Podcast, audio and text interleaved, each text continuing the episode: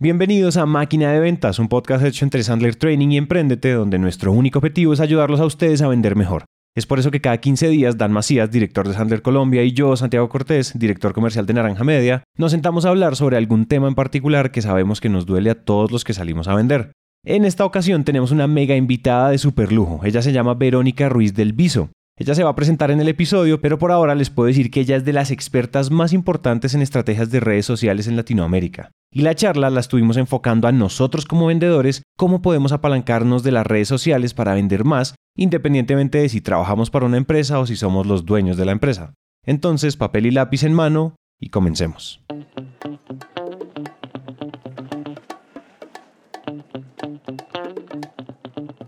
Hola a todos y bienvenidos al episodio número 28 de Máquina de Ventas. Hoy es un episodio muy especial porque además nunca habíamos tenido tanta gente en la misma mesa redonda digital. Estamos aquí con Tere Prieto, que Tere ustedes la escucharon en el episodio, si no estoy mal, en el episodio 8. Estamos Dan y yo y una invitada muy especial que ya les vamos a contar quién es. Primero quiero que Tere nos cuentes qué estamos haciendo aquí porque este episodio es especial el día de hoy. Bueno, pues hoy trajimos a una invitada especial que es una experta, es una persona que yo admiro mucho como mujer, como empresaria, pero aparte el año pasado tuve el honor de ser de la segunda generación de un bootcamp que lanzó de Instagram y la verdad aprendí muchísimo acerca de esta herramienta gracias a Vero y creo que fue muchos tips súper tácticos y súper prácticos. Y, fue una experiencia súper chévere porque eh, Vero lo que nos enseñó era como en este tiempo de pandemia, de la virtualidad, cómo utilizar esta herramienta para venderte como, marca personal, pero también cómo vender tus productos o tus servicios. Entonces creo que es el saber cómo utilizar Instagram y en general las redes sociales a tu favor en las ventas es algo demasiado importante y creo que mucha gente al principio escuchamos como Instagram, TikTok o lo que sea y nos da muchísimo miedo, entramos en pánico y no sabemos qué hacer. Entonces, por eso trajimos a Vero, trajimos a la experta eh, en esto. Y nada, Vero, por favor, preséntate, cuéntanos un poquito sobre ti. Bueno, yo feliz de estar aquí con ustedes y mm, Rápidamente me presento, tengo 13 años de experiencia en estrategia digital y mercadeo, sobre todo en redes sociales. Eh, desde el principio de Facebook, básicamente si sacan la cuenta, Instagram ni siquiera era una palabra existente en ese momento. Y la verdad es que mm, empecé a hacer mercadeo en redes sociales porque tenía un emprendimiento propio, que era una revista impresa, era la mezcla entre, entre los dos mundos, era una revista impresa para jóvenes y el dinero que habíamos recolectado en ese momento, yo tenía, estaba comenzando como emprendedora, tenía 19 años, era una revista que se distribuía en todas las universidades de mi país, en las distintas universidades y tenía muy alta calidad porque ya yo venía a trabajar como becaria en una revista de em, lifestyle, de vida. Entonces, papel glacé, full color, eh, ese formato yo lo quise llevar al sector juvenil porque normalmente a los jóvenes les daban como el periódico universitario, algo muy, muy hecho de otra calidad y quise ser disruptiva proponiendo una, una editorial un poco cultural. Eso tuvo mucho, mucho, mucho, mucha receptividad por parte de los jóvenes estudiantes en ese momento. Yo era parte de ese segmento. Y eh, la verdad es que no tenía dinero para hacer mercadeo no tenía un presupuesto para promocionar cada vez que salía una edición nueva. Eh, bueno, al final era un producto, un producto, un medio, pero un producto en sí. Y lo hice a través todo de Facebook. Eso llamó muchísimo la atención de una marca muy importante que fue Pepsi, que quería acercarse al sector joven y cuando hicieron como una investigación en las distintas universidades del país, en varias universidades le dijeron, ¿por qué no hablas con la gente de revista Ojo? En ese momento eh, Pepsi me contacta voy a una primera reunión con la gente de Pepsi Cola. Estoy pensando que la reunión es para promocionarse en la revista, como ser un sponsor, un cliente.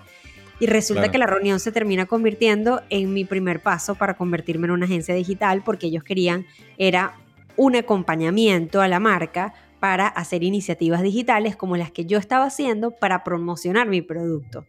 Entonces, me encuentro a los 21 años trabajando con esta super marca, eh, liderando equipo, aprendiendo qué significa, sí, aprendiendo qué significa gerenciar. Fue una oportunidad, era como estar en el momento indicado, en el lugar correcto, porque, claro, tú dices a los 21, pero es que quienes estaban presentes en redes. No es como ahora que Facebook eh, tenemos a nuestras mamás, a las abuelas, a los tíos, ¿no? En ese momento era algo muy emergente.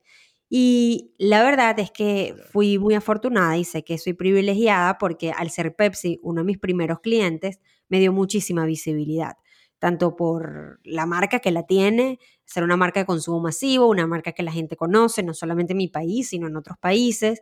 Y así fuimos creciendo eh, haciendo buen trabajo, evidentemente, dando resultados.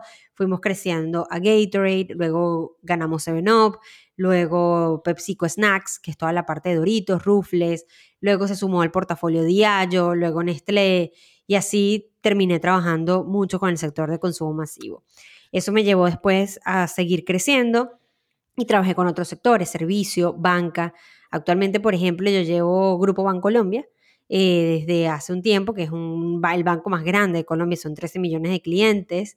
He trabajado con el Banco Interamericano de Desarrollo, he trabajado con ONGs, porque bueno, digital, eh, a medida que uno va ganando experiencias, que realmente tienes práctica, eh, al final termina siendo un entorno muy dinámico donde los especialistas o las personas que han decidido ser profesionales del área de la comunicación digital, lo que tienen, más que una experiencia universitaria o muchos títulos, tienen la práctica porque pueden comparar mejor mm, qué funcionó, qué no funcionó. En el 2017 hice un diplomado de estrategia digital en la Universidad de Negocios de Harvard y bueno, desde entonces, desde mis 20 años hasta ahora, lo único que he hecho es crear contenido, conectar audiencias, eh, adaptarme a los cambios. Nació Instagram, luego nació, Snapchat, luego vinieron los stories, se han cambiado muchas cosas, ahora es Clubhouse. Eh, y bueno, la parte estratégica, que es lo más importante, es lo que ha llevado a cambiar el mundo del punto .com, el social, del social, a el social selling o las ventas a través de social y lo que ahora se está comenzando a conversar más a raíz de la evidencia que puso sobre este tema la pandemia es el social commerce, como incluso personas sin ni siquiera tener carritos de compra, ni siquiera tener páginas web, están todo haciéndolo a través de plataformas sociales y como WhatsApp, por ejemplo, ha integrado métodos de pago, Instagram también, y ya de alguna manera sustituye a los, algunos marketplaces o algunas plataformas de e-commerce que actualmente conocíamos. Así que me apasiona mucho este tema. He tenido mucho aprendizaje en el camino, desde el punto de gerencia hasta, hasta de mis propios clientes han sido muy buena escuela, porque son eh, empresas exigentes con los resultados. Y bueno, nada, yo feliz de estar aquí con ustedes hoy compartiendo lo que sé.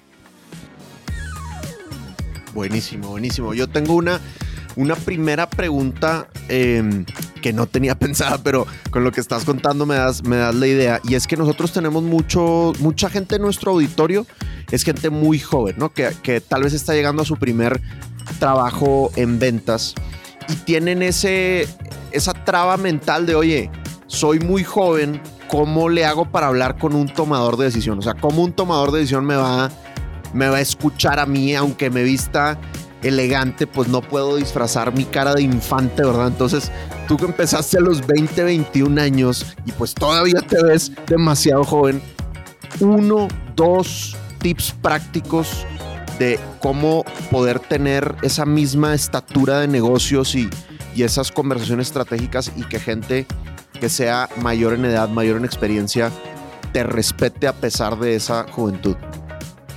Bueno, lo primero es no, es, no tratar de tener el mismo nivel. No lo tienes. Eh, hay muchísima experiencia que hay del otro lado. Tienes que ser un aliado, que es diferente. Em, yo puedo decir que Pepsi y sus gerentes fueron una gran escuela para mí. Yo iba a las reuniones a aportar un punto de vista, a sugerir, pero nunca imponer ni intentar estar en un lugar en el que no estaba. Yo no podía hablar como una persona de 35 años, que es mi edad actual, a mis 20 años y a los 19, y además yo venía de haber perdido, yo empecé a emprender porque yo perdí a mi mamá, entonces era un, era un momento de muchos cambios en mi vida. Lo que estaba era abierta a explorar, a explorar y a entender que sí tenía con qué aportar, qué cosas podía yo poner sobre la mesa. Ser joven no te hace una persona incapaz de sumar. Ser joven te da la posibilidad de sumar desde tu perspectiva. Y yo creo que, que recibir una oportunidad con humildad te coloca también en una posición de aprender. Y yo lo que más quería era aprender de esa oportunidad que se me había presentado.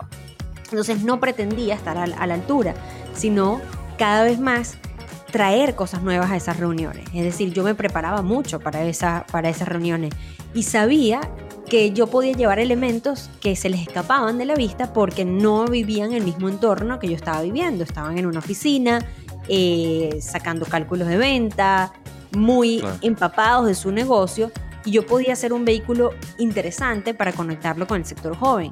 Yo no quería ser especialista ni lucir de treinta y pico. El punto dos es, para mí, les voy a hablar desde el error.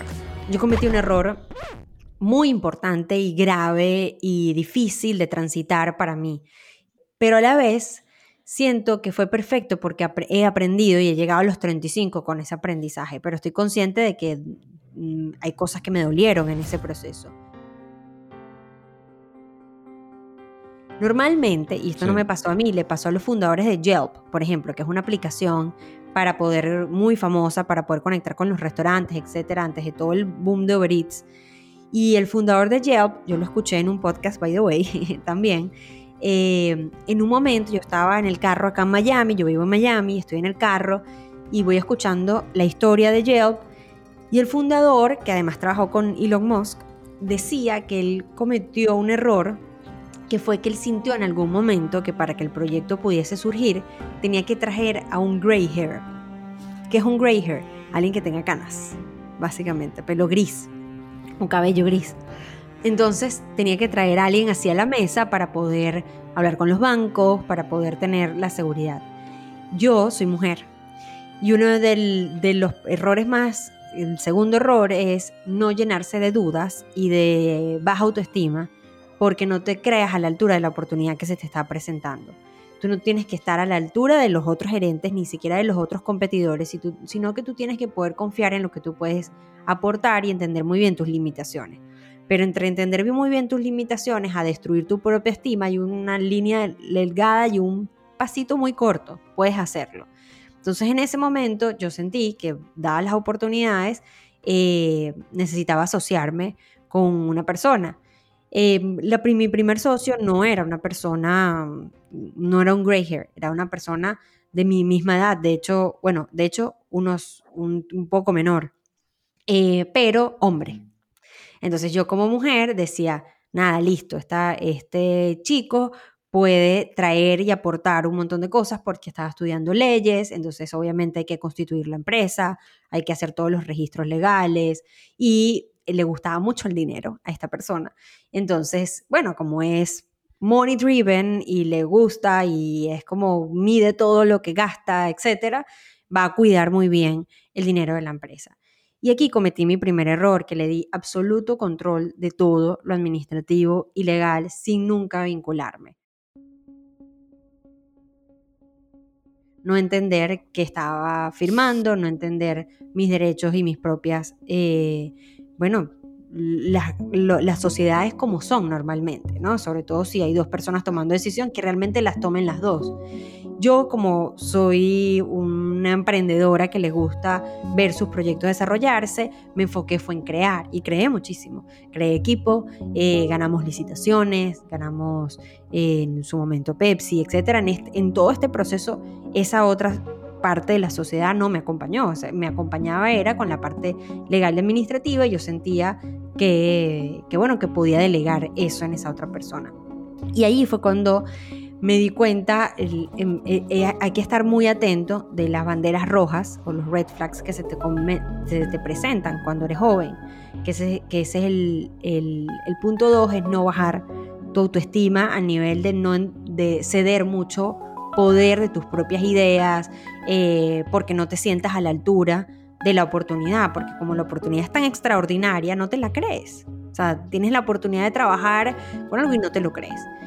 Y por otro lado, las banderas rojas yo no las vi, por ejemplo, en una de nuestras primeras conversaciones, yo tenía a mi mamá recién fallecida, después salí embarazada y tenía, eh, iba a tener una bebé, entonces yo quería tener eh, un sueldo porque le estaba dedicando todo, todo mi tiempo a hacer crecer esta empresa, que no tenía nada, era, estaba creciendo de cero.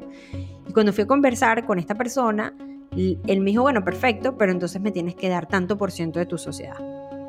Y yo, obviamente, hablo, abrazo a la Verónica a esa edad y qué voy a saber yo, pero sabía intuitivamente que algo no estaba bien. Y fui, me asesoré con, con, los abogados de otra empresa, este, gracias a que alguien me conectó con otro abogado y me dijo, eso no tiene ni pies ni cabeza. Y fue como nuestra primera discusión societaria. Yo en ese momento debí, como mujer, debí haber dicho, evidentemente yo tengo un valor y esto es un red flag, esto es una bandera roja. Esta persona que espera que yo ponga mi casa, donde quedaba mi oficina, este, mi tiempo, y traiga a los clientes, cree los equipos, y tiene la igual participación que yo, y además, por pagarme por el tiempo que invierto, que no tengo ni familia, ni mamá, y voy a tener una bebé, tengo que cederle. Yo ahí tenía todos los red flags, así como, Verónica, no es por aquí. Pero eh, ser emprendedor joven, que era, que era tu pregunta, o incluso emprender, hay dos extremos los que tienen que emprender jóvenes y la gente que se está reinventando ya después de bastante edad. Ambas edades o ambos lugares son puntos sensibles y vulnerables. No es un tema de jóvenes, es un tema de quizás eres inmigrante y estás viviendo en otro país y como estás en, la, en un terreno nuevo y estás en un, en un nuevo lugar donde estás sacando papeles nuevos, eh, tratando de crear un nombre, también estás en una posición de vulnerabilidad. Hay muchos momentos vulnerables que no son solamente en la juventud y uno ahí cede más, eh, duda mucho. Entonces esos red flags yo no los vi. Entonces el tercer punto, para poder aprovechar las oportunidades que se presentan en la vida, no como jóvenes, es yo creo que cuando tu intuición te está diciendo cosas, uno tiene que tomarse unas horas de más antes de decidir. O sea, decir, en vez de bajarle el volumen a la intuición, sentarse a pensar estratégicamente y decir, ¿por qué no lo siento justo esta condición? Voy a tomarme un día más para pensarlo.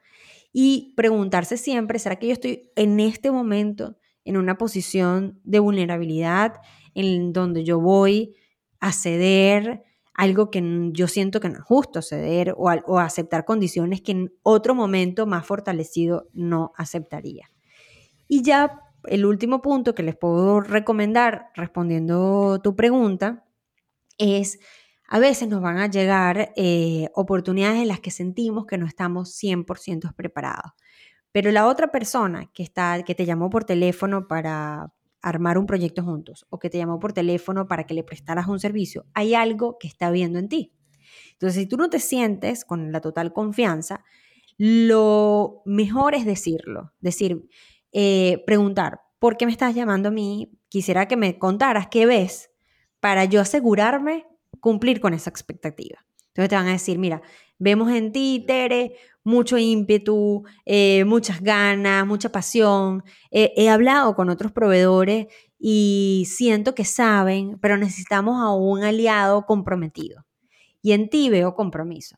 Entonces ahí tú te sientas y pones sobre la mesa, no tienes que hacer em, fake it until you make it. Yo no estoy tan de acuerdo en eso, porque no, no es un tema de fingir, sino que tú le aclares las expectativas al otro, porque vas a estar en paz vas a estar tranquilo. Entonces te sientas en la otra mesa y le dices, mira, eh, qué bueno que viste compromiso en mí porque justamente eso, con eso sí te puedo cumplir. Vas a tener todo el compromiso.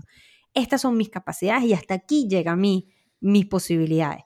Podemos traer aliados, podemos sumar eh, otra, un tercero que nos pueda apoyar en esto. Eh, me encantaría que tú desde tu experiencia me enseñaras esto y esto y esto. Y eso sí fue algo muy acertado que hice con Pepsi. De hecho, Pepsi me invitó a que hablara con otra empresa para sumar todo el área de analytics, que yo, era, yo lo tenía muy claro, la parte de contenido, pero era todo tan nuevo que otra empresa me podía ayudar a entender mejor cómo medirlo. Y de hecho, esa, esa alianza caminó y por mucho tiempo trabajamos también varios en, en los proyectos. Entonces, creo que respondiendo a tu pregunta con todo esto, se resume bien ese transitar entre mis veintipico de años a ahora mis treinta.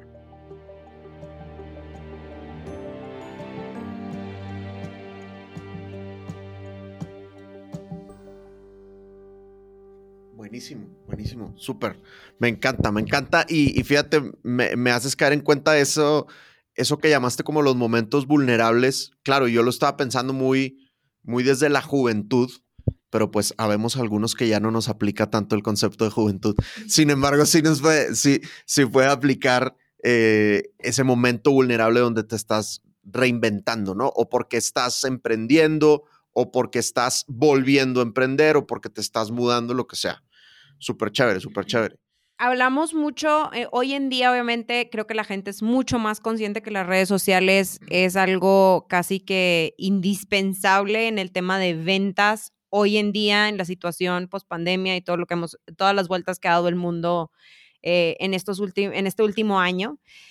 Y, y yo creo que muchos vendedores están en redes sociales, o sea, tienen sus perfiles y a lo mejor sí están compartiendo cosas, pero no lo están haciendo de una forma estratégica como tú bien lo dijiste y creo que de mi experiencia haber estado en el bootcamp, hay muchas cosas que la gente pasa por alto y que no se da cuenta que son muy importantes.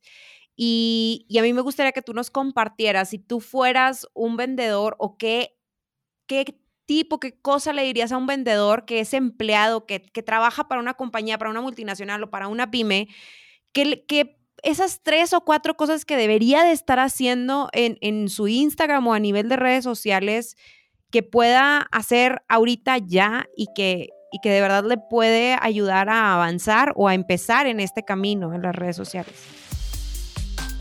Bueno, lo primero es que hay que hacer como, como una redefinición de cómo compartir productos y servicios que tú quieres conectar con la vida de los demás, ¿no?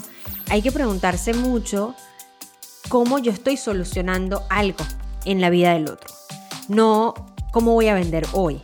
Son dos preguntas completamente distintas con las que te levantas a tener un discurso, una conversación con alguien con quien tú quieres em-, empezar a vender. Normalmente los que son muy buenos vendiendo son excelentes escuchando. Y mm, entienden demasiado bien y claro dónde aportan y dónde no. La verdad es que pasa mucho con las ventas que tú tienes una meta.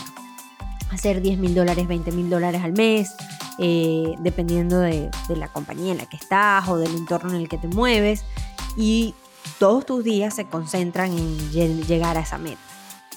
Para mí, el buen vendedor es el que cada vez más busca comprender cómo tú eres una solución o no al mercado, dónde solucionas, dónde están los puntos de dolor de esa audiencia, qué cosas eh, necesitan, eh, cómo mis productos y servicios le hacen mejor la vida a la gente.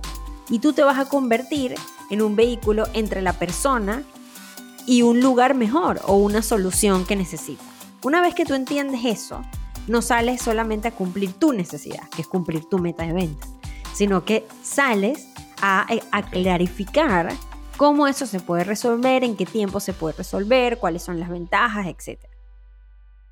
Pero también solamente tener el discurso de mira qué bien corta este cuchillo o qué bueno es este seguro eh, que tú vas a, esta póliza de seguro que tú vas a tener y que es importante tenerla porque tienes que también pensar cómo decirlo de una forma diferente porque estás en un entorno muy competido. Entonces el discurso o la narrativa que seguramente tu servicio y producto sostiene, también la sostienen todos los demás. Y hay alguien que es el más hábil en el que ve que el primero el mercado no es el mismo. Las aseguradoras tienen toda la vida hablando igual, porque es un producto que por muchos años se ha mantenido y es el mismo producto puede cambiar, que ahora te protege hacia ciertas cosas más modernas que otras, pero de resto funciona más o menos igual. Lo que han cambiado son los canales de conexión con la gente, que ahora puedes conectar con más personas. Antes tenías una lista de contactos en tu teléfono, los amigos de tus amigos, le tienes que preguntar, pásame su teléfono. Ahora no, ahora podemos conectar con personas a través de las redes sociales. Pero entonces, ¿por qué el discurso es el mismo? Si, si el mercado es tan dinámico.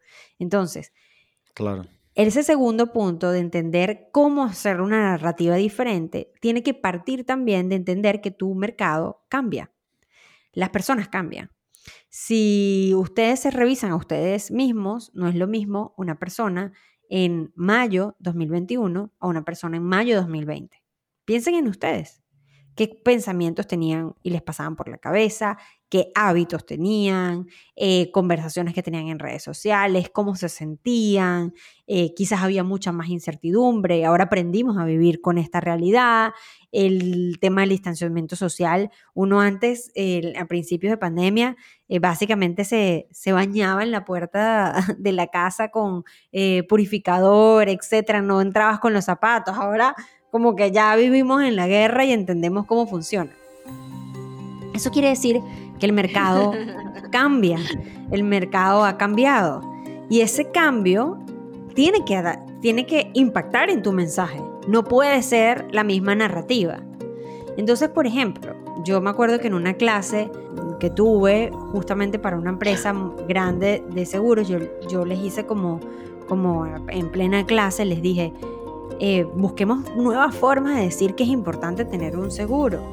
Y hablé de qué implica, por ejemplo, empezamos a ver los puntos de dolor de la gente, donde la gente está sensible ahorita.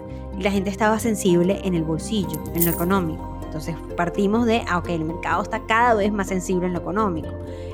Países de Latinoamérica, Colombia, eh, Panamá, muy afectados los negocios por, por el tema del distanciamiento social eh, la economía familiar se ha visto muy, muy afectada. Entonces, bueno, si ese es el mercado al que ustedes están llegando, hablemos desde lo económico, porque en este momento, en este lugar, puede ser que en el 2019 fuera otro asunto, pero en el 2021 la gente viene de un año en el que produjo muchísimo menos. Y además es un, es un año en el que tienes mucha conciencia de que han ocurrido cambios en, en el entorno y que hay un tema de salud muy crítico, entonces podrías querer un seguro, que es el ejemplo que estoy dando ahora, ¿no? Entonces, ¿cómo vincular el seguro a lo económico?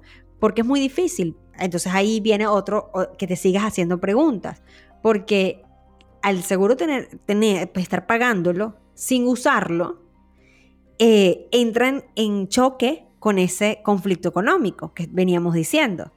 Y ahí es cuando hay una oportunidad creativa de decir algo distinto. Tú puedes sentir que estás pagando un seguro que no usas y que tienes que reducir gastos de tu casa. Pero quitar tu seguro en medio de un conflicto de salud mundial puede implicar que tu familia tenga una emergencia económica. Porque si uno de los miembros de tu familia se enferma y no está asegurado, toda la familia se ve afectada económicamente. Entonces, Imagínate que en vez de decir lo mismo que has dicho siempre para vender tu seguro, tú haces todo este proceso de análisis de dónde está el punto de dolor, cómo es la persona hoy, 2021, este mes exacto, y te das cuenta que la persona tiene un, un pensamiento errado, donde dice, mejor me salgo de mi póliza médica porque tengo que reducir los gastos, pero ahora tiene un riesgo mayor porque si por contagio o por, porque Dios no lo quiera, algún miembro de la familia, no esa persona, sino algún miembro de la familia, eh, está afectado eh, de salud y no está asegurado, va a tener, esa familia entera tiene una emergencia económica que no tiene capacidad de atender. Y ese mensaje que puede ser un video de IGTV en un story, puede ser una conversación entre notas de voz de WhatsApp y tú con un potencial cliente, o puede ser unos stories, puede ser el formato de unos tweets, el formato que ustedes quieran. Es distinto a solamente yo llegar y decirte los beneficios de la póliza, este, que la tienes que tener porque quien está asegurado, qué cosas te cubre, cuánto es el, el pago inicial que tienes que hacer. Toda esa narrativa es muy fácil, muy difícil competir ahí, porque tienes otro, otra persona de otra empresa que le está llegando al mismo mercado con los mismos discursos. Entonces, esas dos cosas son las más exigentes. Entender esas tres. Uno, entender muy bien qué está resolviendo y cómo tú le estás agregando valor a la vida de las personas. Dos, que tiene, vas a conectar muchísimo más desde sus puntos de dolor, desde las soluciones que necesita. Y, y tres, que hay un contexto. Y ese contexto tiene que transformar el mensaje y tienes que ser sensible a escuchar para poder transformar tu mensaje. Yo quería hacer como una, un, follow-up a esa pregunta que me parece súper interesante y me gustaría entender un poco, Vero, tú cómo ves este tema. Digamos que yo me pongo en los pantalones que, que dijo Tere ahorita y es soy un vendedor en esta multinacional, en esta, digamos, soy un vendedor de seguros y yo digo, listo, tengo la firme creencia que voy a empezar a hacer todo esto que tú estás diciendo en, digamos, Instagram, por ejemplo. Pero entonces yo voy y abro mi Instagram o miro mi Instagram y digo, tengo, no sé, 120, 300 seguidores, la mitad son mis, mis tíos, mis primos y mis amigos del colegio y de la universidad, y de pronto ellos no son mi audiencia objetivo, ¿cómo, ¿cuál es el kickstart? O sea, yo cómo debería empezar a que toda esta audiencia que identifique, con el dolor que identifique, ¿cómo hago para que esa, las personas correctas, que podrían ser mi buyer persona, me escuchen, me vean, ¿no? Como, porque pues si le digo eso a mis primos y a mis amigos de la universidad, de pronto uno que otro se engancha, pero no estoy siendo como sniping. Entonces, ¿qué hace uno ahí? Bueno, en ese caso, primero entender que casi todo el mundo empieza con amigos y familiares. Lo que pasa es que si tú editas tu contenido para gustarle a los amigos y familiares, nunca vas a poder desarrollar a tu máximo potencial el posicionamiento de lo que haces y, que entiendan con claridad a qué te dedicas y qué productos tienes. ¿Qué quiere decir esto? Tú puedes tener en tu red profesional, amigos y familiares. No hay nada de malo con eso. Lo malo es que te angusties con los likes y con los comentarios y tú digas, voy a hacer contenido que este amigo mío, que yo sé qué cosas le gusta, le va a dar like. O voy a dejar de poner esto porque mi mamá se va a angustiar. O empiezas a darles a ellos el volante editorial de la cuenta profesional. Y nadie lleva a su mamá a las reuniones de junta para que tome decisiones en la empresa contigo, eh, por razones obvias. Pero sí lo hacemos con nuestra cuenta de Instagram. Llevamos a nuestros amigos y familiares que nos sentimos juzgados, que nos sentimos cuestionados, a nuestro contenido. Y le damos el, el título de editor en jefe de lo que yo tengo que decir. Entonces, que tengamos los amigos y familiares ahí no es en verdad el punto crítico. El punto crítico es cuando haces contenidos siempre para ellos. Entonces te quedas en un círculo, en una trampa en la que estás produciendo contenido para ese entorno y no estás trabajando por tu posicionamiento. Entonces, ¿cómo empezar a llegar a nuevas audiencias? Olvidarte de que pueden jugarte tus amigos y familiares que quizás estuvieron contigo en el colegio, pero no entienden porque ahora te estás dedicando a hacer podcast y em, hacen el típico chiste, ah, bueno, ahora el influencer. Este, ese tipo de comentarios que viene desde su mm, miedo, desde incluso envidia o desde simplemente que no han estado actualizados y no saben que tienes un súper talento o no ven la misma oportunidad que tú ves. Entonces, a ellos no le podemos dar el título de editor en jefe empezar a impulsar cada vez más tu contenido profesional. Y yo recomendaría que ese contenido profesional le inviertan pauta publicitaria, lo trates de llevar a un alcance distinto a ese entorno. Y fíjense lo que va a pasar. Cuando ya tus amigos y familiares comienzan a entender mejor lo que haces porque el editor en jefe eres tú y no estás pendiente de los likes de los, que, de los seguidores que ya tienes porque sabes que tienes que seguir trabajando por conseguir nuevos, empiezan ellos también a entender mejor lo que hace y te empiezan a referir. Entonces un primo que está en una reunión de trabajo le comentan que necesitan a un especialista en podcasting y él dice, yo tengo un primo que lo hace, te voy a pasar su cuenta de Instagram. Y como su cuenta de Instagram no es de Friends and Family, no es de amigos y familia, sino que ya tú le has puesto el tono editorial que tu cuenta necesita, tu misma familia se convierten en embajadores de lo que haces. Ese, ese, ese primer temor que tú tenías lo rompes como un celofán y al tiempo te logras incluso posicionar en tus propios seres queridos y esos seres queridos se convierten en embajadores de tu marca. Pero ahí el error no es que estén, el error es que buscando con esa, esa droga que se convierten a veces los likes, eh, buscando la aceptación y el que me dijeran, tengo 50 likes. Sí, tú sabes que tus 50 likes son de tus tíos, tus primos, y que el día que pongas que te estás dedicando a esto, no le van a dar igual de like, entonces tú te vas a cohibir. No nos cohibamos, busquemos estrategias de posicionar lo que hacemos mejor. Excelente. Oye, ¿sabes qué? Me encantó ahorita que explicaste básicamente el concepto de insight, que lo, explica, lo explicas muchísimo en el, en el bootcamp de, de, Transforma tu Instagram en 21 días. Y fue algo que a mí de verdad personalmente me explotó la cabeza. Hay muchísima gente que está metida más como en la parte técnica de que si, que si IGTV, que si Reel, que si Story, que si Post Fijo, que si Carrusel, en lugar de pensar como en esta parte estratégica del mensaje.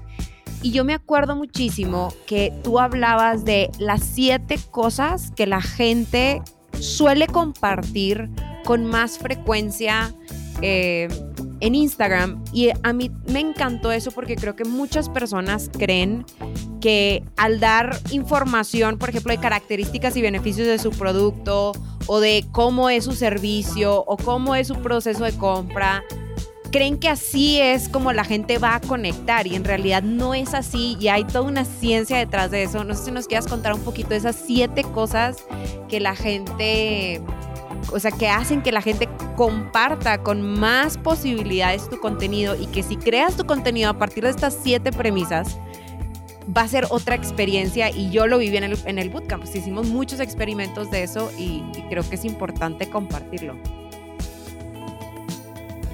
Bueno, eh, hay muchísimos estudios que se han dedicado a eh, universidades de equipos de investigación que se han dedicado a estudiar por qué la gente comparte lo que comparte. ¿Qué gana? ¿Cuál es el beneficio que se lleva esa persona? ¿Qué hay detrás de esa intención? Como el comportamiento digital. Y la verdad es que las personas creen que no los que comparten, sino todos los que estamos en Internet, a veces reducimos el éxito a cosas muy simples, cuando en verdad son más complejas y más profundas. La gente piensa que el éxito es hacer video, si haces video te va mejor. No, si haces videos malos no te va mejor. Si subes fotos y la foto no dice nada, no te va mejor. Si estás en, ah, estás en Instagram, te va mejor que si estás en Facebook. Depende. El mercado de Facebook es el que te interesa. Quizás si estás en Facebook de la manera que conecte con el mercado que te interesa, te va mejor. Entonces, hay muchos depende. Y le damos el power o el poder de que las cosas funcionen o no a formatos y plataformas. Cuando los formatos es una forma de contar algo y la plataforma es un lugar donde lo cuentas. Pero si yo vengo para acá, el podcast, este episodio no va a tener éxito solamente porque sea un podcast. Haz que hacer podcast funciona, sí, pero trae un mal invitado o haz las preguntas incorrectas y el episodio es malo. Y ya está, nadie lo escuchó no es porque es en audio, no es porque es un podcast. No, ustedes saben que el propósito es entregar buen contenido para que esto se viralice. Entonces eso es lo primero, dejar y olvidar que el secreto del éxito está en el formato.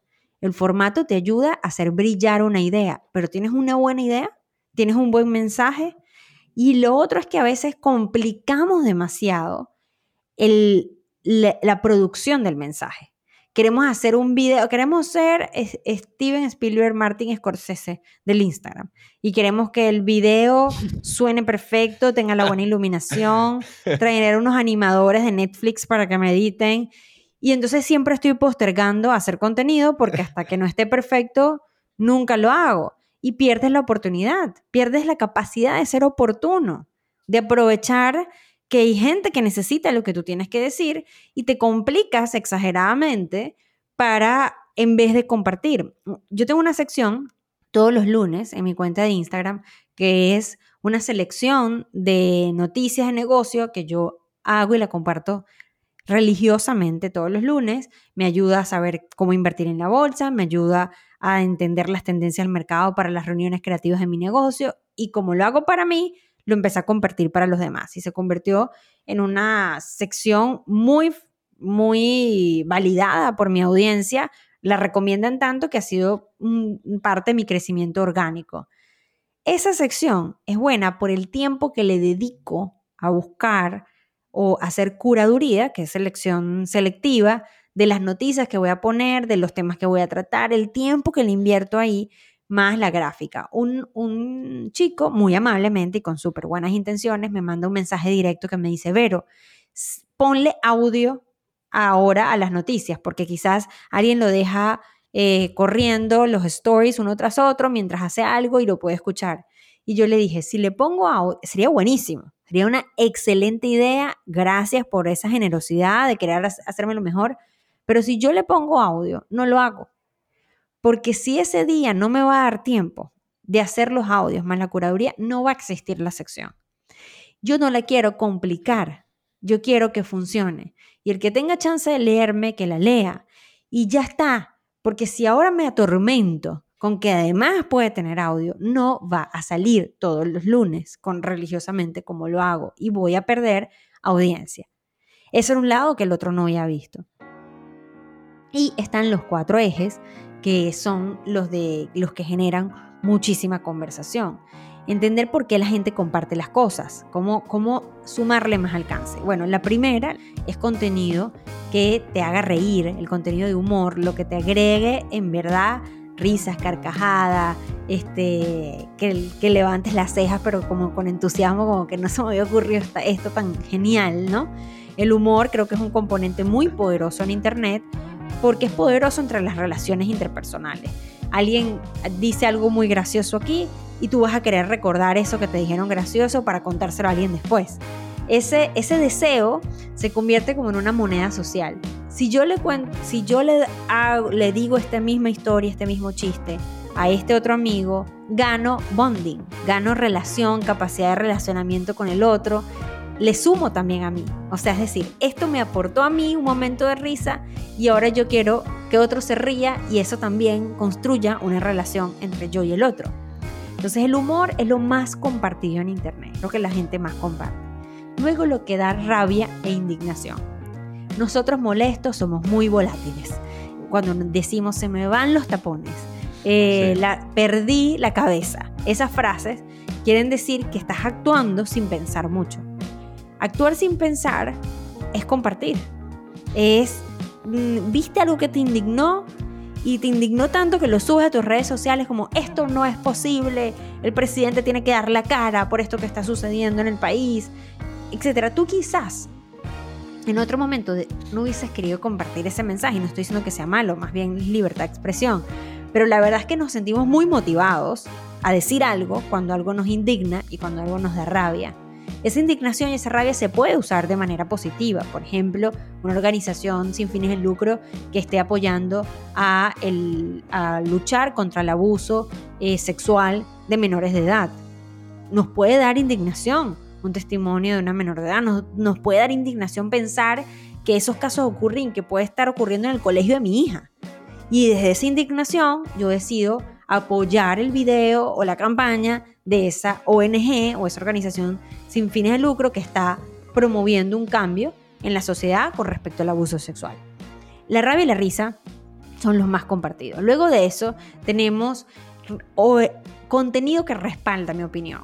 ¿Qué quiere decir contenido que respalda mi opinión? Bueno, que los seres humanos somos como somos y nos encanta tener la razón.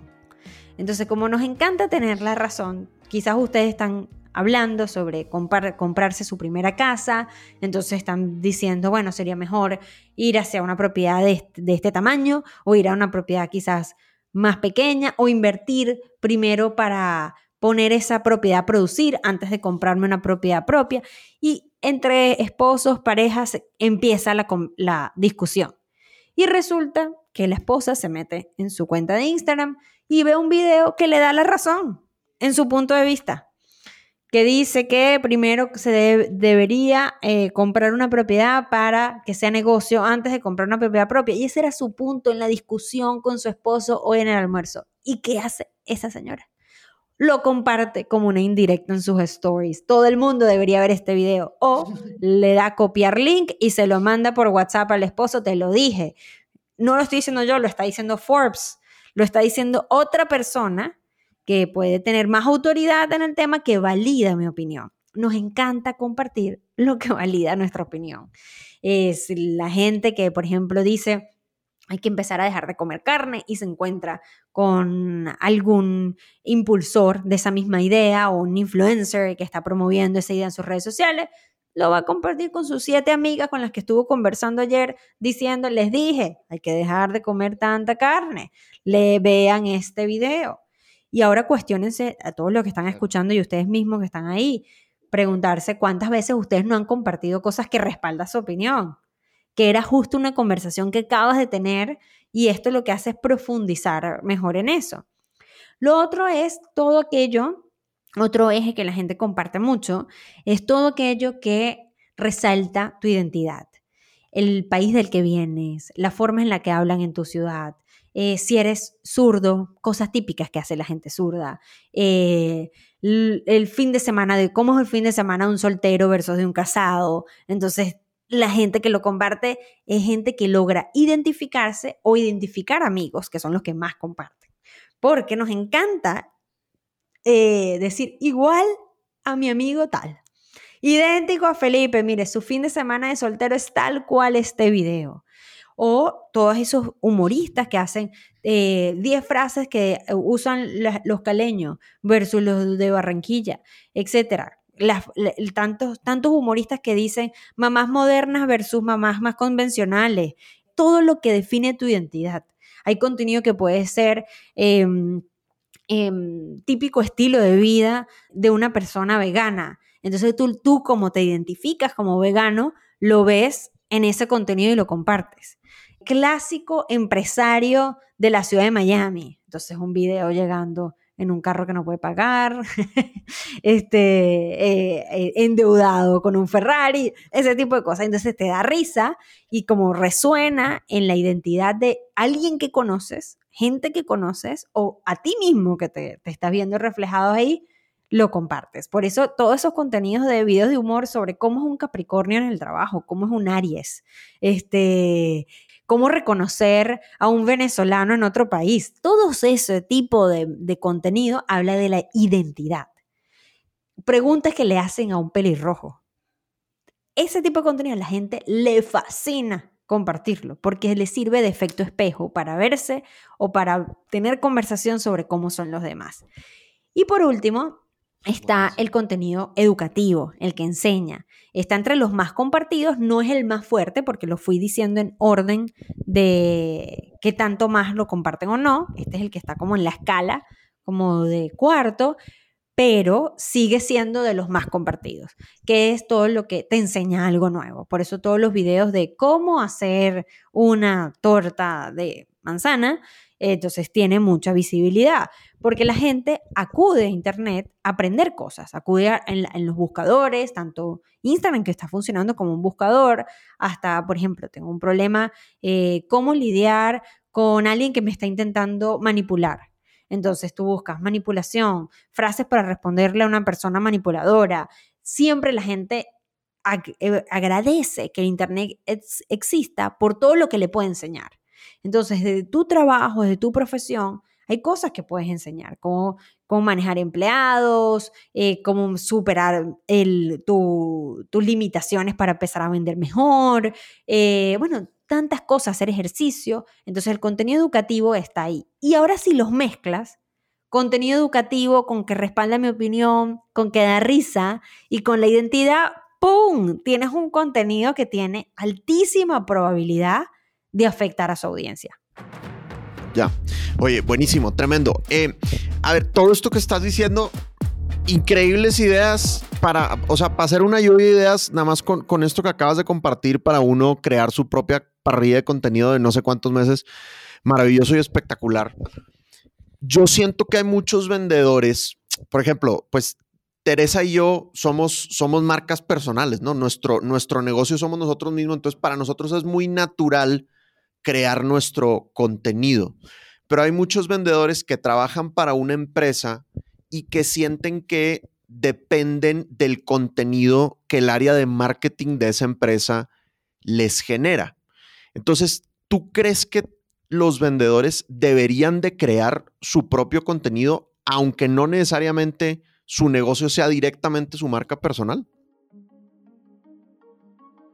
Eso, esos contenidos funcionan para la empresa. O sea, el que habla el interlocutor es la empresa. La empresa tiene una identidad. Por ejemplo, tú sabes que a pesar de, por ejemplo, las tarjetas de crédito, Mastercard, Visa y American Express, si tú ves sus logos, sus mensajes, tú puedes casi que humanizarlas, puedes decir cuál es más seria que la otra, cuál parece más premium, o sea, más de más difícil acceso, eh, cuál está en el común denominador en el día a día. Uno habla de un tipo de experiencia, las cosas que no tienen precio, como el caso de Mastercard, y Visa habla de otro tipo de experiencias muy vinculado al deporte. Entonces, cuando tú ves que las grandes marcas Nike, Adidas son distintas, Pepsi, Coca-Cola, que al final parecieran ofrecer lo mismo como producto a la gente, el valor que tienen es la relación de las marcas con las personas. Entonces las empresas en las que formamos partes tienen una identidad. Y esa identidad mientras más clara esté, más fácil para el vendedor es saber a quién apuntar y por dónde entrar, porque sabe con claridad cómo va a conectar ese mensaje con la audiencia. Entonces, por ejemplo, contenido de humor. Cuántas marcas no hacen contenidos de humor y puede ser hasta un restaurante este, que puede buscar típicas cosas que pasan cuando vienen a comer pizza. Y puede hacer 10 videos súper graciosos y no es una persona, es el restaurante haciéndolo. Vamos a, a contenido que respalda mi opinión. Vamos a suponer que somos una empresa de autos electrónicos. Entonces podemos decir, bueno, las ventajas que dan a la vida tener un auto electrónico. ¿Es verdad o no que los autos electrónicos es para gente con mucho dinero? Eh, o sea, que, ahorita tener un carro electrónico es algo como eh, de lujo. Entonces, no, no es de lujo y ya te vamos a explicar cinco razones por las que no es. Entonces, ese contenido podría respaldar mi opinión. Y la parte de identidad es, por ejemplo, eh, bueno, que está relacionada con la identidad de, la gente que te sigue. Por ejemplo, el Día de la Madre. Entonces tu empresa puede decir, si eres una empresa de servicios, y volvemos al tema de los seguros, por ejemplo, em, puedes decir eh, típicas frases que dice una mamá que sabe cómo cuidar a sus hijos. Y puede ser, eh, puede ser la, última frase, puede decir dos o tres, y la última frase es, preguntarle al esposo si, está, si pagó o no el seguro. Porque es algo que la mamá o cualquier mamá haría. Y luego, por último, que está el, contenido que, que educa. Bueno, imagínate cuántas empresas pueden enseñar muchísimo más sobre lo que saben y lo que hacen. Eh, empresas de, que se dedican al deporte, pueden ayudar a la gente a hacer mejor deporte, eh, empresas que se dedican a los al estilos de vida, entonces pueden, ahí vemos el, por ejemplo, el BBVA está generando una cantidad de contenido de charlas y conferencias. ¿Y qué hace un banco haciendo charlas y conferencias? Bueno, haciendo contenido que educa, contenido que también refleja identidad y contenido que respalda opinión. Y no es una marca personal, es una empresa. Yo siempre le digo a mis alumnos que cuando escuchen podcasts como este, en donde se dan ejemplos, pero quizás no es el ejemplo específico de lo que tú haces, hagas como cuando lees un libro de nuevas habilidades, te preguntes, perfecto, este es un caso, ahora, ¿cómo sería para mí? No te quedes con lo literal de ese ejemplo, sino con, más bien con el análisis detrás.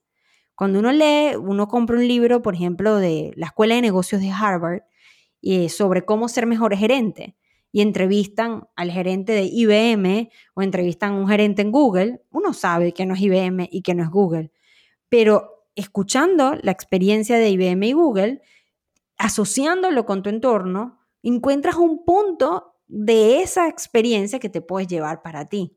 Entonces, ¿cuál es mi intención aquí en el podcast? Que independientemente en el área en el que estés, si estás haciendo crecer tu marca personal o si estás en una empresa, te, te preguntes, ahora que sé toda esta información, ¿cómo lo llevo a mi universo? Y el especialista en lo que haces tú y en tus productos son los que están escuchando, no nosotros. Entonces encuentra ese punto en donde la risa, el humor, el contenido que respalda la opinión, te sirven a ti para despertar interacciones.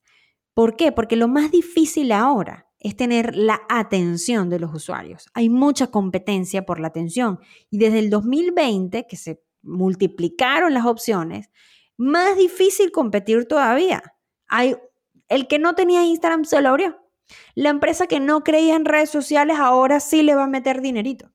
Y la compañía que no tenía un departamento de marketing digital ahora está buscando una agencia. Es decir, ahora somos muchos compitiendo por la atención de la gente. Mientras más capacidad tenga tu contenido de conectar, más posibilidades de que la gente se acerque a querer saber más sobre ti.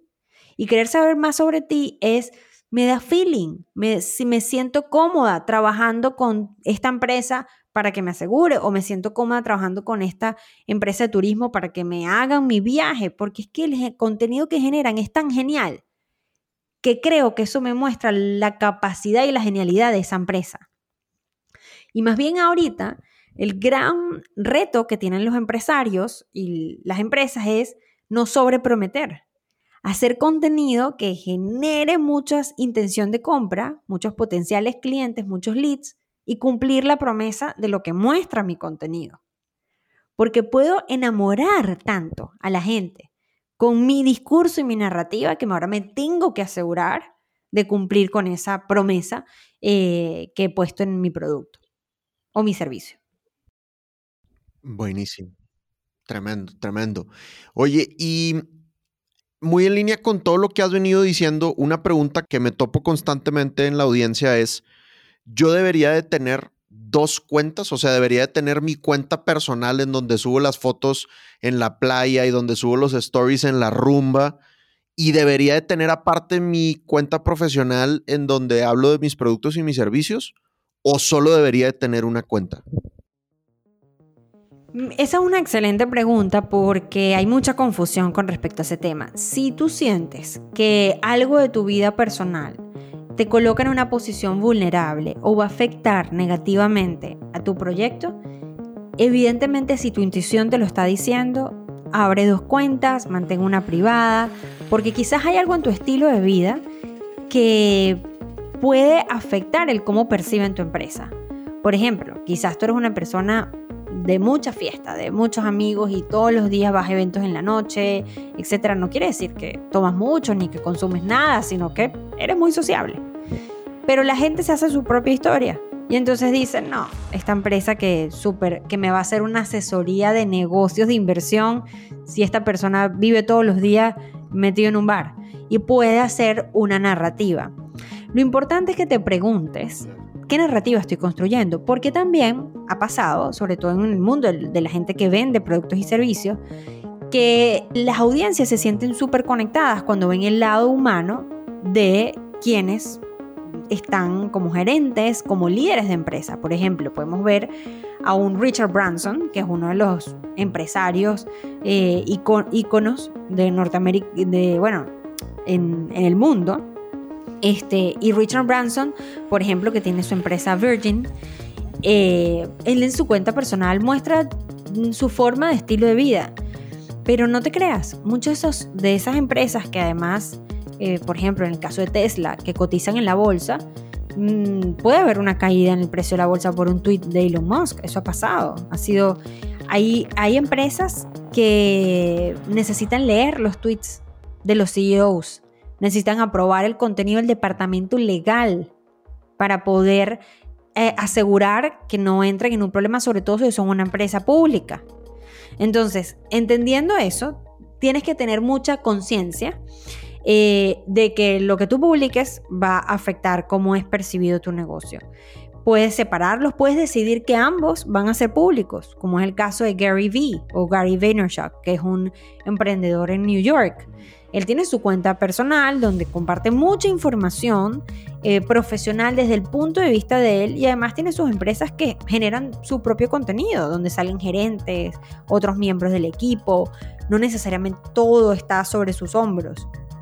Al final, creo que ni las marcas cuando tienen grandes eh, personas, acuérdate que, que las marcas han, Selena, este, o sea, hay un montón de artistas, eh, atletas, que Messi, un Cristiano Ronaldo, que han sido la cara de empresas enormes.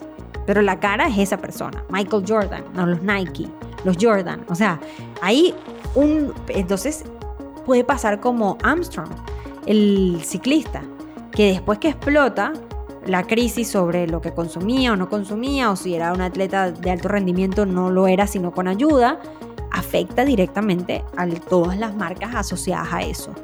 Entonces, eso no, eso no es nuevo, ha existido siempre. Lo que pasa es que ahora esas personas tienen redes sociales. Eh, entonces, hay que tener muchísimo cuidado y mucha responsabilidad mm, porque quizás en tu proyecto no eres tú solo y puedes afectar la reputación de tu empresa, de tu marca.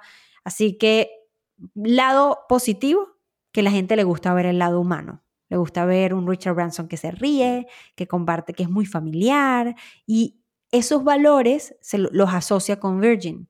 Virgin tiene muchísimo valor por el valor de Branson. Pero por otro lado, también vemos cómo tiene que haber mucha responsabilidad en lo que se publica, en lo que se dice, para que no afecte el cómo es percibido la empresa o las oportunidades en las que podría tener.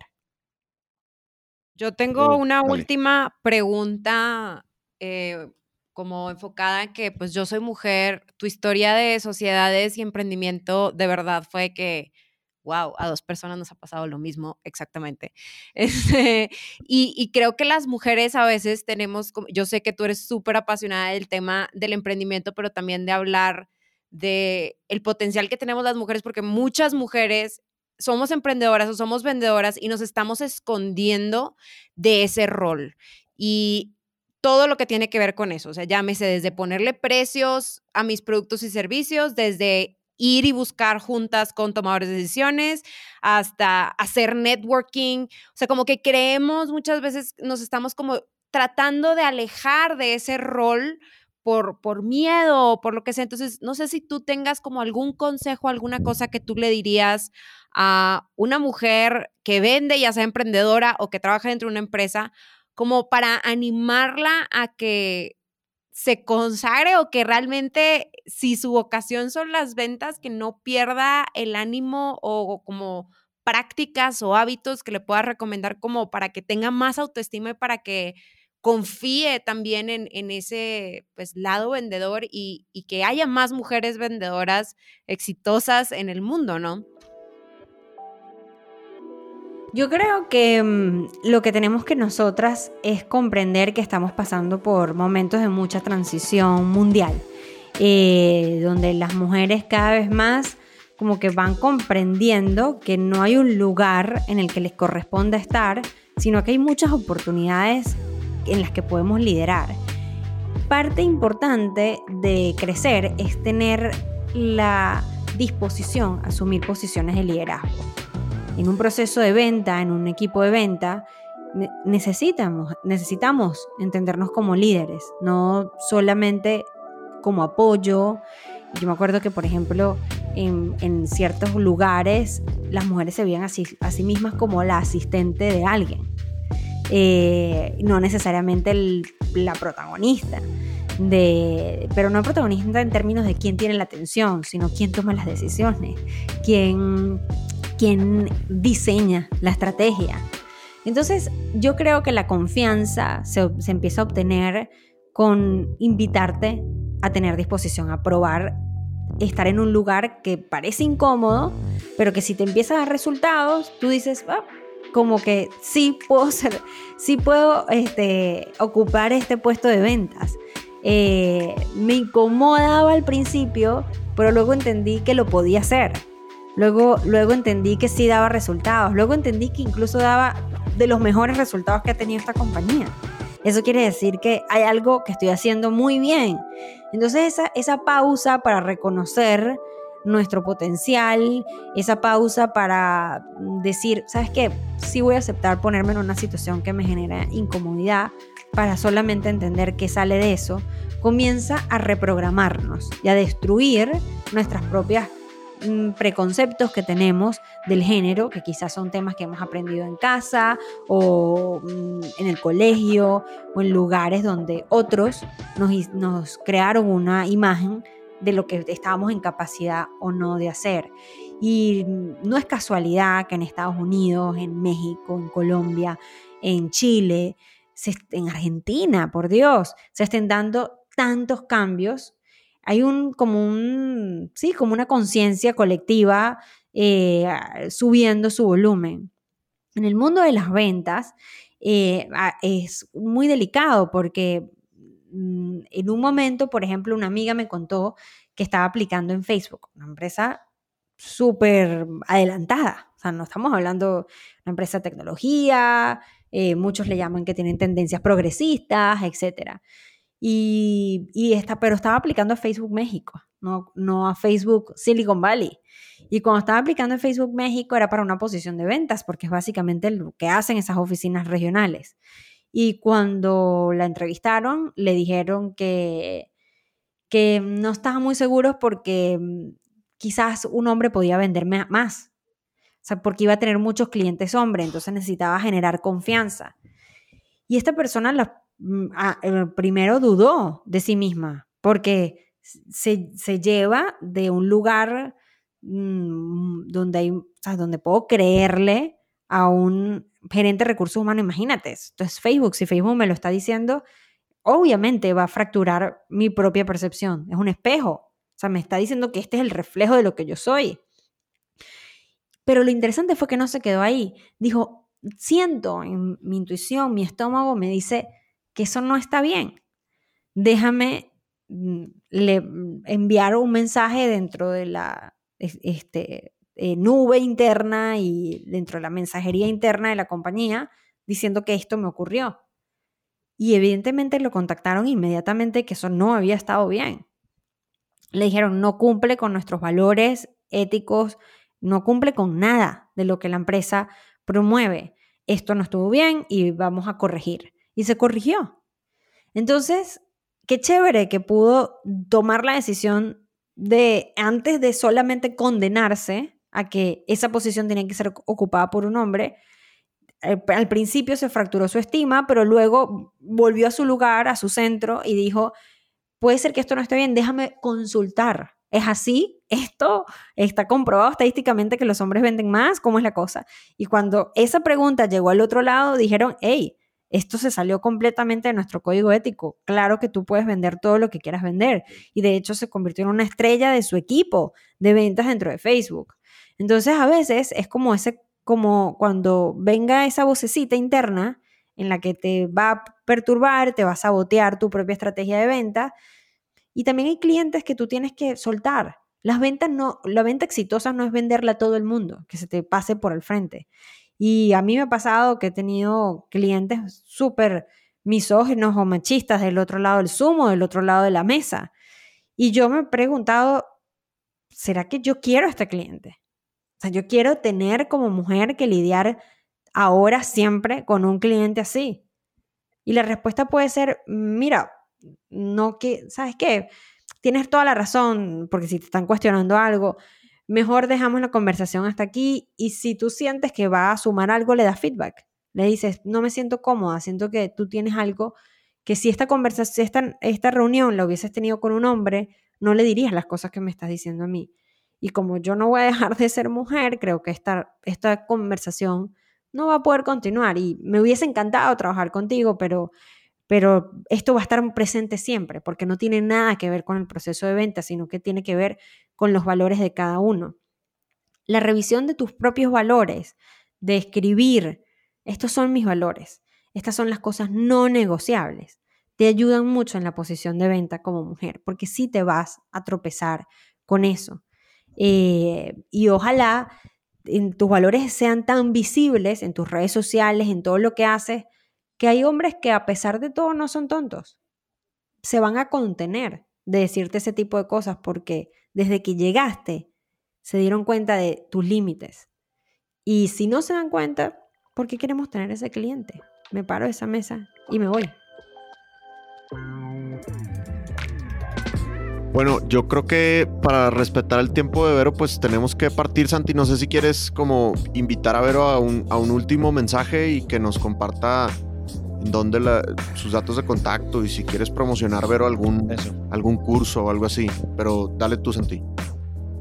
No, sí, o sea, ya en este momento ya llegamos al final. Igual, Vero, cuéntanos para cerrar, no sé si algo se te quedó en el tintero, algún mensaje final y también lo que estábamos hablando ahorita, si quieres invitar a la audiencia a, seguirte, de pronto tienes algún, algún bootcamp abierto, algún curso, alguna forma en cómo ellos puedan seguir interactuando con tu contenido, porque si les quedó gustando, con toda seguridad van a querer más. Pues cuéntame. Qué bonito. Bueno, nada, los espero en mis redes sociales, Vero Ruiz del Viso, todo con Z. Ruiz del Viso es un solo apellido, la gente piensa que son dos, pero es uno, es el de mi papá. Es súper largo, todo dramático, parece una novela mexicana, Ruiz del Viso. Eh, pero bueno, los espero en mis redes sociales, Vero Ruiz del Viso. Yo tengo este programa de educación experiencial que se llama, que es el que hizo Tere, que se llama el Bootcamp, que básicamente es un curso en el que aprendes cosas y las pones en práctica durante los días del curso, son 21 días tenemos varios niveles, niveles especializados en pauta publicitaria, en contenido, en estrategia. Mm, Tere les puede decir, pero es mucha estrategia, mucha, mucha, mucha estrategia. Y eso ayuda muchísimo en el tema de las ventas. Y se llama el Bootcampero, también está en Instagram, arroba de Verónica pueden encontrar ahí. Y no solamente soy yo profesora, sino que hay profesores de, por ejemplo, planificación estratégica de negocio, gente especializada en ventas, gente especializada en cómo tener mejor presencia, cómo vender mejor, cómo desarrollar eh, mayor autoestima al hablar, un montón de otros cursos, que no solamente el mío, sino otros cursos más. Hay uno de, podcast, by the way, Así que eh, los esperamos por Bootcampero. Y el único mensaje que les voy a decir de cierre es que a veces satanizamos mucho el verbo vender. Lo ponemos en una cajita donde vender es malo, vender es como manipular o, tener una intención oculta, cuando realmente vender es simplemente la dignificación, la, una forma muy digna de explicarle a otro las cosas maravillosas que haces y eh, de explicarle a otro los servicios que pueden mejorar su vida. Yo creo que si estamos muy conscientes de lo que vendemos, no estamos sobreprometiendo, no estamos diciendo mentiras, y si tenemos un buen producto o un buen servicio que de verdad puede aportar en la vida del otro, lo que, lo que estamos haciendo es conectando cosas. Eh, y que eso significa vender porque, bueno, al final en el mundo de las empresas, en el mundo de los negocios, le hemos puesto ese nombre, las ventas.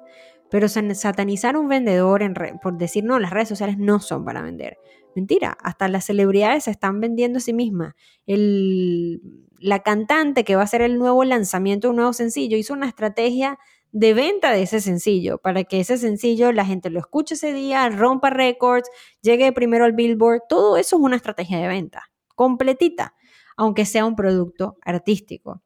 Al final, yo siempre decía que mi misión tenía que ser conectar a personas con productos y servicios que les mejoran sus vidas.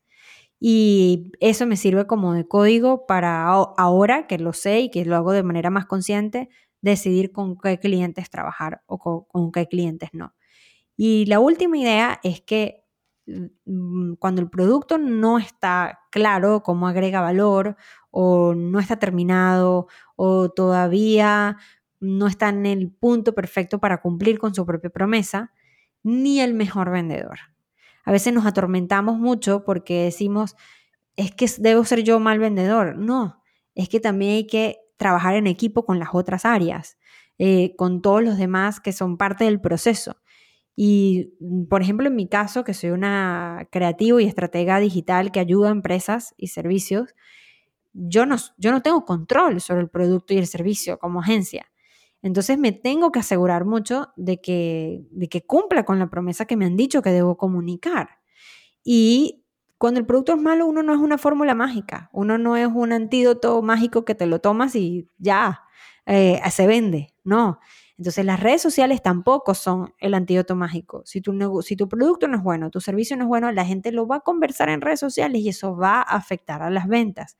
Las ventas no están solo sobre el, vendedor, están sobre el trabajo compartido con toda la empresa. Por eso, por eso es muy chévere trabajar en equipo, por eso es muy bueno elegir qué vender para que tu equipo, la otra parte, este, te ayude. Y en el caso de, las empresas, bueno, colocar siempre personas en esas posiciones que realmente les apasione contar todo lo que esa empresa tiene para contar. Así que les deseo mucha suerte en su social commerce o en, su, en sus nuevas ventas eh, sociales. Y bueno, los que quieran venirse al bootcamp los espero. Y bueno, para mí ha sido un gustazo eh, un privilegio estar aquí el día de hoy, de hablar de lo que me gusta, responder estas preguntas y, eso me ayuda a pensar cosas también, así que me lo llevo como un día muy lindo y una experiencia muy chévere. Súper. Qué bien, gracias por haber aceptado la invitación, genial. gracias a ustedes, un abrazote. Hasta aquí llega este episodio, por favor pongan en práctica todo lo que hablamos y nos cuentan cómo les va. Y si estos consejos les sirven a alguien más, por favor compartan este episodio. Recuerden que podemos seguir hablando por Instagram, a Dan lo encuentran como arroba Sandler Dan Macías y a mí como arroba Santi C. Calle. Y en LinkedIn como Dan Macías y Santiago Cortés Calle. Nos vemos entonces en el siguiente.